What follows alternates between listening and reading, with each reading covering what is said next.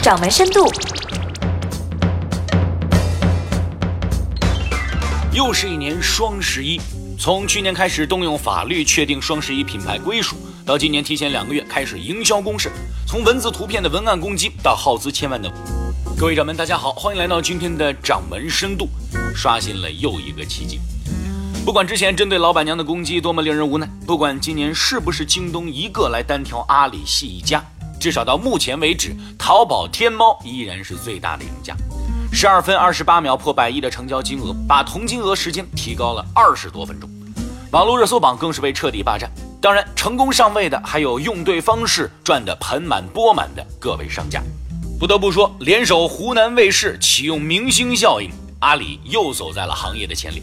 湖南卫视在北京水立方现场直播的天猫双十一狂欢夜，市场占有率竟然高达百分之二十八点多，强势占据了全国所有同时段播出节目内容的榜首。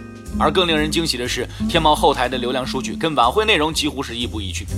节目走到哪儿，明星们提到哪些商品，哪些品牌的 logo 出现，线上的搜索流量就直接暴涨，商品大量涌进购物车收藏夹。屏幕前的观众是一边看电视一边剁手，创造了一种全新的边看边买的购物模式。这些可比电视购物高级多了。就是这样一台明目张胆全是广告的晚会，收视销售双丰收，这样的成绩完全可以成为媒体融合互联网加的最佳范本。一开始的时候，还有人帮马云算账，说这样一场晚会值不值？据说整场晚会呢，马云是耗资了五千多万。但是如果看一看来的人，再看看最终收获的效果，这种怀疑你就会彻底打消了。在来访的明星当中，大约有三十人，微博粉丝总计高达四亿。赵薇的粉丝量是最大的，有七千五百三十七万。蔡依林、戚薇、范玮琪、高晓松、张靓颖等人都在三千万以上。郭采洁、陈奕迅、张艺兴的粉丝也都在一千万以上。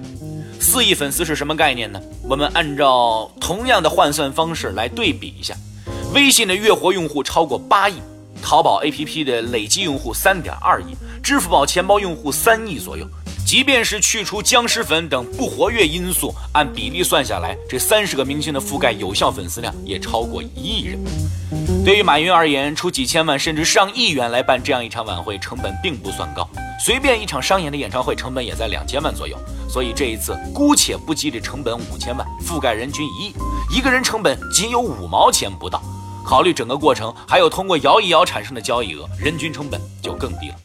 您正在收听的是《掌门深度》。其实阿里一定会赚翻，不用我们过多计算，在开始之前就是已经笃定的。那么，到底有哪些品牌在今年成功进阶到了最会玩转双十一的行列呢？首先来看到最土豪的特步。特步这一次成为了晚会上面亮相最多的一个品牌，因为所有的主持人身着的服装都是他们的品牌，连间隙的广告都要从头到尾的爆播两遍，而且还出现了小鲜肉男团 TFBOYS 的画面。从晚间九点开始，特步的独立访客暴增，土豪级手笔就取得了华丽丽的成就，后台数据那是相当的可观。广告黑马的身份当属高夫。托妹子的福，国内知名的美少女团体 S N H forty eight 代言的美妆品牌高夫，从默默无闻、只有十八万粉丝的小品牌，一下子就走进了大众视野。上双十一晚会不仅提升了品牌知名度，通过晚会摇手机抢奖品的栏目也成功导流，为销售额加分，名利双收。最会玩的当属良品铺子，这样一个卖零食的。